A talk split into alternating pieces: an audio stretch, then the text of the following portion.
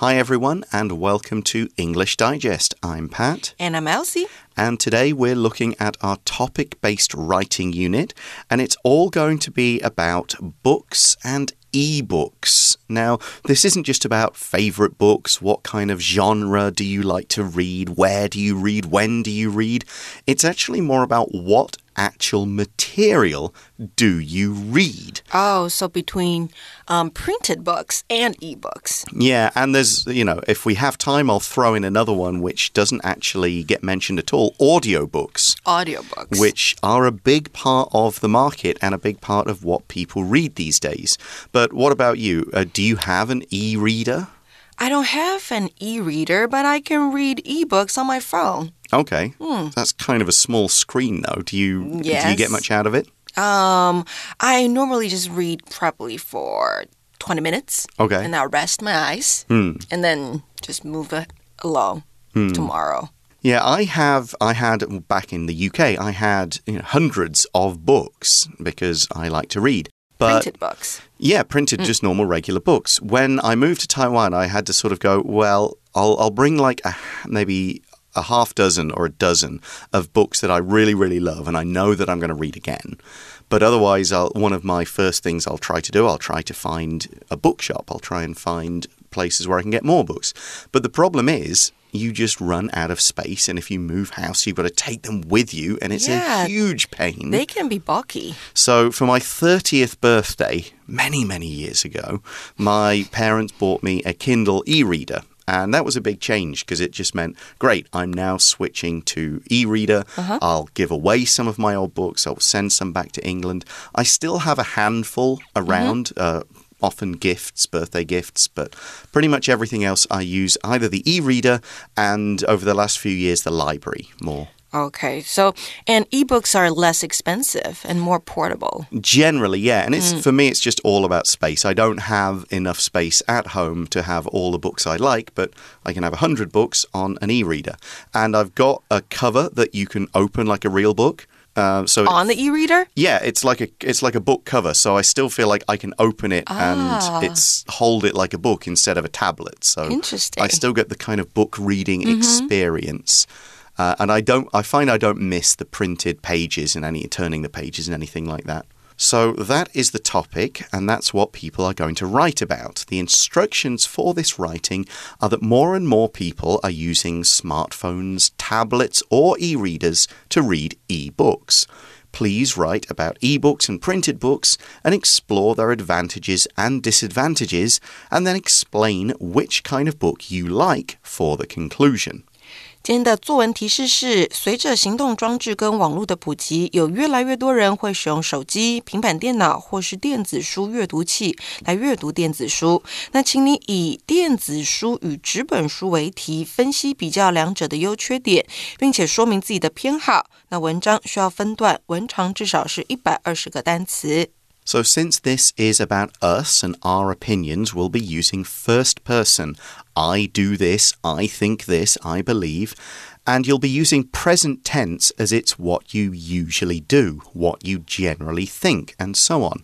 Now, if there is a previous experience in the past that supports your argument for the second paragraph, then sure, maybe a past event written in past tense that influence your decision. So, yeah, change your tense for that, but otherwise, you'll generally be using first person present tense. 那接下来到了 develop an approach 的地方，什么是论说文呢？论说文包含了就是论和说的部分。那论呢，指的是对主题的见解和主张，属于比较主观的论断；那说指的是解说和分析主题，属于比较客观的说明。常见的论说文类型有第一种。剖析某事物的优缺点和利害得失。第二个是比较两个事物的优缺点，第三个则是说明某事物的影响或是重要性。面对这个类型的题目呢，我们必须要提出理由，加以举证，分析原因，然后说明结果。So, the first part of this essay is looking at two things books and ebooks, and you'll need to consider both. It is an easy mistake to concentrate too much on one thing or even ignore one of the things. So the key to making a good essay of this kind of compare and contrast type is to give an equal amount of space and words to each two things, not too much of one and not enough of the other. 那第二个要注意到的是写什么，还有怎么写。英文作文的架构上呢，基本分为引言 （introduction）、主体 （body） 还有结论 （conclusion）。那类似中文的起承转合，所以本篇论说人也是用这样的架构发展。So, as with all essays, we need to have an introduction to let people know what the topic is about. 那 introduction 是文章的引言，说明书写此篇文章的动机。全文的主旨句，也就是 thesis statement，常在第一段就会点出来。那论说文的 introduction 可以有以下几种的写法：第一个，解释主题并说明要探讨这个主题的缘由；第二个，说明一般人或是专家对这个主题的看法；第三个，在统计或是学理上。的报道和诠释也可以写出来。第四个，清楚表达个人的看法、相关的经验或是所支持的论点。Your introduction should be short and get straight to the point. You'll need to use keywords such as books, ebooks, or reading fairly early on, and keep the introduction to one or two sentences to make things clear and to explain why you're making the points in your body. Don't do a big, long introduction, or you'll run out of time and space. Body 呢，则是文章的主体，那必须要立论清楚，具有说服力，做出合理的说明，并且加上佐证的细节，也就是 supporting details。那分析 A、B 两个两个事情、两个事物的优缺点的时候啊，两者的优缺点要互相呼应对比。那常见的作文安排方式呢，第一种是一段说明 A 的优缺点，另外一段就说明 B 的优缺点。那第二种是一段说明 A、B 的优缺点，另外。段则是说明 A、B 的缺点。Now, I generally prefer the second approach, which is looking at the advantages of both and then the disadvantages of both, because it's easier for readers and writers to make direct comparisons. If you're doing all the stuff about books and then all the stuff about e readers second, then the comparison is not quite as direct. Whereas it's easy to do it if you do advantages of both and disadvantages of both. So you prefer the second way? Definitely. And that mm. is often how you are taught. That's certainly how I was taught to do it when I was a school kid growing up and comparing and contrasting things in essays. 嗯哼，所以把 A、B 放在一起说，先说优点，再说缺点，可能会比较清楚一些。那最后到了 conclusion 结论的部分，可以简单总结或是重申前面提过的要点，也可以提出建议。那这种方式的结论呢，可以使论述更加明确。 So, your conclusion of the final part should wrap up your thoughts about books or ebooks. Don't add any new information to the conclusion. Just sum things up and bring things back around to that key point, that topic sentence or thesis statement that you started your essay with. 那接下来到了 brainstorming time。当我们遇到二选一的问题的时候呢，可以利用优劣分析表来找出最佳的选择。你可以在纸上画一个象限图。那看完题目之后呢，把你想到的优缺点分别写出来，最后再把这些写进你的 outline。So here you kind of need four mini lists: advantages of books, advantages of ebooks, disadvantages of books disadvantages of ebooks. And there are many ways you could do this. You could just straight up write four lists or one big list or put them in four corners of a piece of paper with the word books right in the middle. But our magazine has provided a table, and we've used this kind of table before for these kind of essays where you've got advantages at the top and disadvantages on the bottom physical books on the left and e-books on the right. Now, there are a few more complicated vocabulary words in this table. Uh, don't worry too much about some of them now, like eye strain or distractions or annotation. We will cover what they mean. Just think about okay, we've got advantages and disadvantages of both. And the key point when you're doing this list is at least try to make roughly equal numbers of each kind of category. And as you can see, each kind of book has two disadvantages and each has three or four advantages. Now, the fact that books have four advantages and ebooks only three may mean that this person probably prefers traditional books, but we'll kind of have to see as we put the whole thing together and look at the overall essay and discuss that later. So let's move on to making an outline and putting all of this information, this brainstorming, these little facts and advantages and disadvantages into proper sentences and getting them in the right order. And of course, in the outline, it's just the basic information. We can connect the sentences with transitions and add more details to illustrate the examples later on.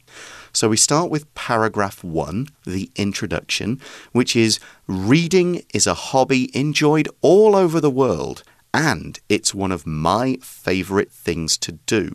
Now, what's good about this introduction is that it makes it very clear that this is about the writer's preference. It's one of my favorite things to do. And what that tells us is we're not going to be too objective in this essay. We're not going to be too neutral. We're saying that this is something that matters to me, the writer, and therefore I will have strong opinions. I won't necessarily be fair and look at both things equally. This matters a lot to me, so I'm going to say what I think. And setting that out in the introduction sets up what comes later in the paragraphs.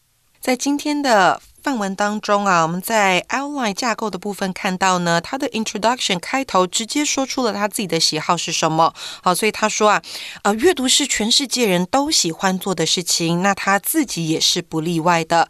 接下来才会开始在比较这个电子书还有纸本书的优缺点。So now we get into the details of the first paragraph. And it's the topic sentence for kind of the body bit is today people have the option of reading real books or ebooks. A, ebooks are read on an electronic device, so that's kind of a factual statement. B, these devices are nice because they're convenient and can hold many books, so that's an advantage. C, they sometimes give me eye strain, disadvantage. And D, I get very distracted when reading on a tablet because it can connect to the internet. Another disadvantage. So, this is all about ebooks, and the writer has taken approach one that we discussed earlier when we were talking about how to develop our approach. 好，所以在细节的部分呢，作者选择先带出电子书的优缺点。那说到呢，电子书携带方便，但是对眼睛不好，而且容易使人分心。那因为呢，如果你在平板上阅读的话，可以连到网络，所以这个是一个优点。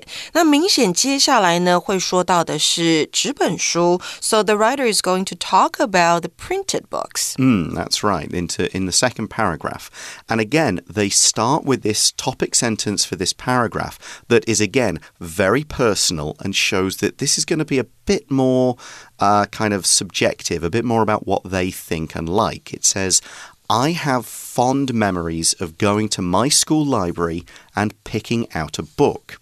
And then it follows with an advantage. A, holding a real book in my hands gives me a feeling of magic and wonder. And then it does recognize a disadvantage. They, meaning books, can get expensive and take up a lot of space. 所以到了第二段的时候呢，你会发现作者开始针对自己的感觉、自己的观点来做分析。所以他说呢，他喜欢手拿着书，因为这给他一种神奇惊叹的感觉。但是呢，纸本书比较贵，而且占空间。他同时也带出了纸本书的缺点。And the conclusion is for me, the best option is to go to the library for a physical book. This way, I can get a book for free and return it when I'm done. So that basically says the writer has an approach that takes all the advantages of physical books and gets rid of the disadvantages. It does refer to some of our points, but it also ends with, again, a personal opinion. For me, the best option. And that's good because it matches our introduction, which we said showed the essay was going to be a personal take about something important to the writer. They're not really weighing up both sides of the argument and making like a, a kind of, hmm, I've thought about it in detail and I've decided that this one has more advantages. That's not what kind of essay it is. It's a personal opinion with personal ideas supported by uh, actual evidence and advantages and so on. 最后呢，作者提出自己的选择，那这也是题目要我们做到的。好，他说呢，他喜欢到图书馆借实体书，还可以省钱。So, your outline, of course, you can add details, you add transitions when you turn it into a full essay. Just make sure you follow that logical structure that you've set out in your approach. Make sure it's got all the appropriate details to really add to your points and make it sound a little more creative. But do be careful, it can be easy to include too much information that's not really related to your point that you want to get across. This essay, as I've said, is a personal essay. So if you were adding some points that maybe weren't really relating to what you think and believe, maybe you can cut those out. They don't fit in this essay, which is very strongly about your personal opinion. And that's why doing an outline is so useful because you can see, oh, this maybe doesn't belong in this essay, or ah, I need a bit more information. I need another supporting detail. You can find out all of that when you do your outline instead of realizing it later on and having to do a lot more rewriting. Okay, we're going to take a short break now, and when we come back, we're going to read through both of our samples and take a closer look at some of the words, patterns, and writing techniques in them.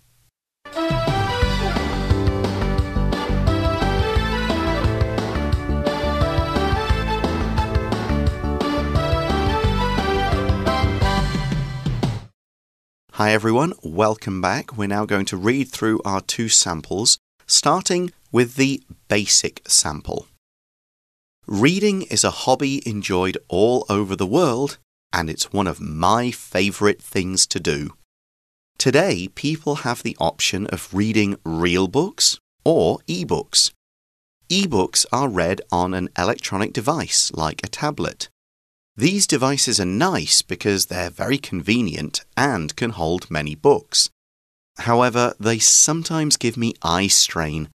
I also get very distracted when reading on a tablet because it can connect to the internet. I have fond memories of going to my school library and picking out a book to read for the week. Holding a real book in my hands still gives me a feeling of magic and wonder. Unfortunately, they can get expensive and take up a lot of space. For me, the best option is to go to the library for a physical book. This way, I can get a book for free and return it when I'm done. OK，所以在 basic sample 里头呢，我们看到作者在引言当中，哈，解释了主题，再来提出了电子书的优点，以及提出电子书的缺点。然后到了第二段的时候呢，他提出纸本书的优点，再来提出纸本书的缺点，最后做一个总结，也就是说明他个人的选择。Yeah, we've followed the outline pretty closely here. We've covered all the advantages and disadvantages, and we've just added some definitions and extra details. Like instead of just saying read on an electronic device, we've said an electronic device like a tablet. So there's an example. Uh, and there's a few more, but mostly it's just the outline just a little bit fleshed out. 是的，所以基本上呢，这个基础范文就是跟着我们的架构 outline 在走的。那里面还要用到一些很重要的字，像是 option 哈，这个名词是选择。Have the option of A or B，那就是有两个选择，一个是 A，一个是 B。那例句呢，我们可以说像是 You have the option of staying home or coming with us。你可以选择要待在家，还是跟我们一起。哈，就是用到这样的句型。那再来像是 electronic device，那就是电子装置。那还有一个很重要的用法是 give somebody eye strain，那就是让人家的眼睛疲劳。那还有像是变得分心 get distracted。那美好的、喜欢的回忆就是用 fond 来形容 memories。那再来还有一个是 give somebody a feeling of，那就是给人某种感觉。那最后还有像是 take up 占据，take up a lot of space，那就是占据很多的空间。 Yes, a lot of these disadvantages don't apply to me with my Kindle because while I can connect to the internet, you can't really go and search online very well. It's you just connect to the internet to download whatever book you've Ah. bought. There are a few more things you can do with it, but I don't bother.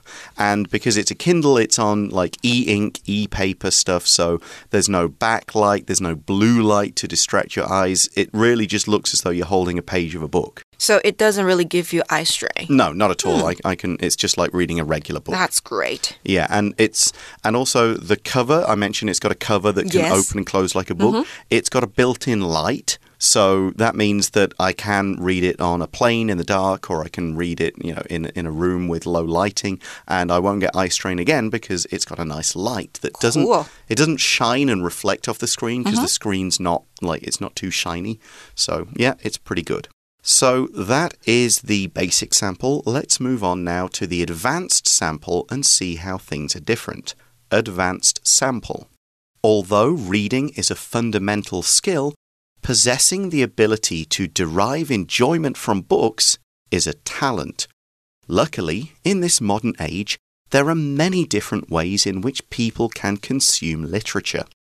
In recent years, we have seen an abrupt rise in the use of electronic devices, reading devices included.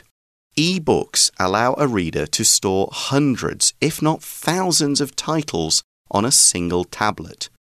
At the mere press of a button, the reader can change the font size, the color of the screen, and even look up the definition of a word. However, some users complain of eye strain and distractions when using internet enabled tablets. On the other hand, physical books evoke a sense of disconnect from the outside world. A book allows us to fully immerse ourselves in the story by holding it in our hands. Books also allow for easier annotation and note taking, which is essential when we're analysing a story. Another benefit of physical books is the ability to loan out the books to friends. In this way, we can share and encourage a love of reading in our communities. On the downside, the cost of books is increasing as the world is more aware of the environmental costs of paper. In addition, many smaller homes simply lack the space for many books. Ultimately, for myself, I choose to read my books on an e reader. The convenience that e books are for the reader is an unbeatable advantage. 在我们的进阶范文当中呢，它文分四段呢，好，跟我们的基础范文不同。那在第一段引言的部分呢，它解释了主题，然后就到了第二段，提出电子书的优点，还有提出电子书的缺点。接着到了第三段，提出纸本书的优点以及纸本书的缺点。最后到了第四段，才提出结论，也就是说明个人的选择。Yeah, we've got a lot of the same points here, just expressed with a little more complicated language, with extra details, with further explanations, uh, especially the stuff about note taking and analysing stories. We'll get to that in just a moment. Now, the introduction is more distant and less personal. So, whereas the other one was like, oh, I love reading and I really like this, it's very personal, this one, it steps back talking about reading as a skill, the ability to enjoy books, different ways that people can consume it. There's no I in that entire first paragraph. Instead, it uses we. We, as in people in general, we, society. So, just from that choice of pronoun, I instead of we, you've got one that's very personal and this one which is more analytical, looking and really thinking about it. And the personal stuff doesn't even come in until the very final conclusion. 是的，在最后这个 very final conclusion 结论的当中呢，你会看到他因为方便性而选择了电子书。那在分析优缺点的时候呢，作者先说优点，再说缺点。那在电子书的那一段当中呢，用 however 带出缺点，接着用 on the other hand 另一方面带出对纸本书的分析，然后再用 on the downside 带出纸本书的缺点。 So let's, let's now take a look at some of the vocabulary words and phrases from this advanced sample. In the first sentence, it talks about deriving enjoyment from books. Derive basically means get or obtain. You get something from something else. 也就是从点点点当中获得。 And then the book or the passage talks about e readers being able to hold thousands of titles. Now, the title, of course, is can mean just the the few words that tell you what the main title of the book is. This book is called this. But titles in this case means the whole book. If you say a bookstore stores thousands of titles, it means the entire books. It's just another way to refer to a work Title 这个字呢，在我们的范文当中当的是书本来解释。那它另外的意思呢，还有像是标题，好或是书名。 Then we've got the word font. One advantage of e readers is that you can change the font size. The font is the basically the characteristics of the words, the print. Now, it could be different fonts. Some people use something called Times New Roman, others use Arial. There are a whole bunch of different ways, and it's about how the letters look, whether they slant, whether the T's have got different kinds of crosses or tails, and font size just means how big the words are on a screen. Font 指的是字形，那 font size 就是你字体的大小。 And then, in, when the writer starts talking about physical books, they say they evoke a sense of disconnect. To evoke is to create something, to kind of call that thing into being, to conjure it up and create. 唤起的意思。 And it evokes a disconnect, and the best books can disconnect you from the world. It's kind of saying it takes you out of the real world. You stop thinking about your own life and whatever problems or things you're doing, and you your mind enters the story world, and you're completely plugged into that story, ignoring the things that are going on around you and just going where the story takes you.